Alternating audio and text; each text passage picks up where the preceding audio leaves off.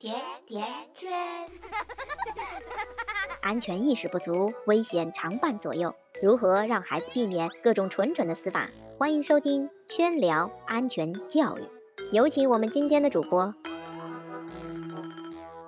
大家好，我是今天的主播静川，这里是甜甜圈伐木累。这个四月实在是不太平，前有梁山大火，后有巴黎圣母院大火。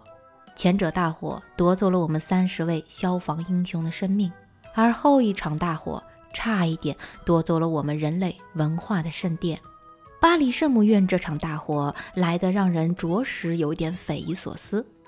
我相信你们都有很多的猜测，也希望圈圈给你们指条明路。到底是为什么呢？但是圈圈在这个节目里面呢，只是教大家正确的消防知识。至于这起火的原因啊，我们的小伙伴也在瓜子聊天室里面众说纷纭。那么欢迎大家订阅我们的瓜子聊天室，来跟你们一起聊聊这火灾背后可能的原因。好啦，现在呢，圈圈希望大家把现在的思绪从法国拉回到我们的身边。最近在苏州发生了一起家中大火。当时家里面只有一个八岁的姐姐和一个六岁的弟弟。不过万幸的是，面对凶险的火灾，小女孩表现得异常的沉着而冷静。她最后啊带着弟弟是成功脱险了。她主要干了三件事，是哪三件事呢？她先让弟弟把开关关掉，然后开门带着弟弟跑到邻居家，最后给爸爸打电话让爸爸报警。短短几分钟内。年仅八岁的他，就带着弟弟完成了逃生、报警等一系列的操作。圈圈不得不给这个机智的小姑娘点个赞。她为什么可以做到如此的沉着冷静呢？事后，小女孩表示，这得益于她平时的火灾安全教育。校园里面经常开展火灾演习，教会了她如何从火灾现场安全逃脱。否则，那可是后果不堪设想。有调查显示，火灾事故中儿童受害者的比例并不低。如果每个孩子都能像那个小女孩一样掌握正确的火灾逃生方法，是不是能在危险中多一分生存的机会呢？之前看过一名台湾消防员的 TED 演讲，他详细讲解了火灾逃生的误区和八字逃生箴言，圈圈分享给大家。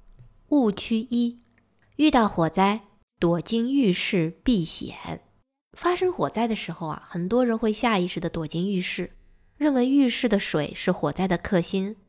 但发生火灾时候，危险最大的不是火，而是浓烟。大部分火灾的死亡者不是被烧死的，而是被浓烟活活呛死的。浴室无法阻挡浓烟，而且空间相对狭小，会大大增加施救的难度。误区二。火势凶猛，一个劲地往高处跑，这种做法也很危险，因为火灾产生的浓烟是往上飘的，而且上升速度非常快，人跑不过烟，浓烟很快就会让人窒息。误区三：用湿毛巾捂住口鼻，穿越浓烟，这是圈圈要说的重点。我们常常接受的火灾逃生技巧是用湿毛巾捂住口鼻，弯腰穿过浓烟。但这样其实是行不通的，因为如果火势很大，湿毛巾虽然能过滤掉一些烟雾颗粒，但抵挡不了浓烟里的高温毒气。事实也证明，相当一部分的火灾死亡者都是这样中招的。我们以为捂着湿毛巾就能穿越浓烟，实际是将自己置于一个更危险的境地。记住，这里面有高温毒气。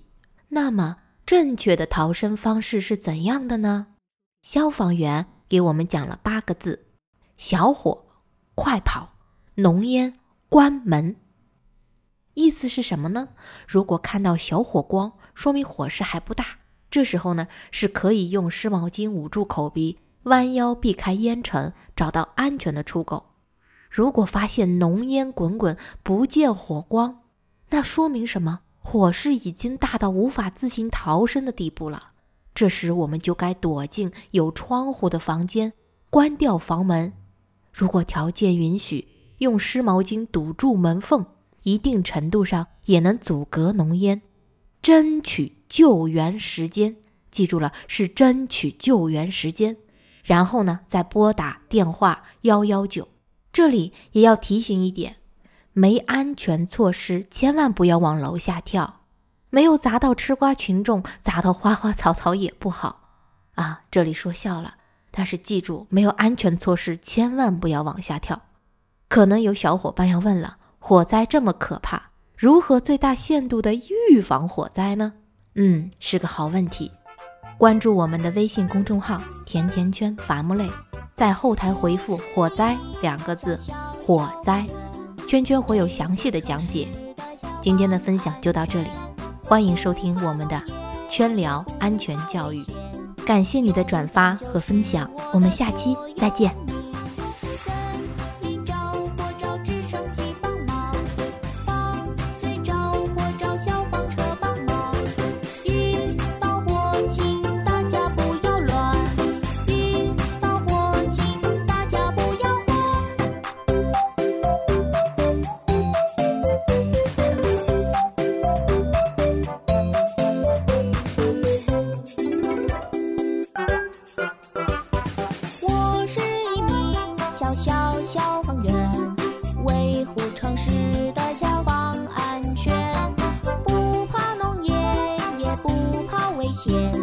勇敢就是我的座右。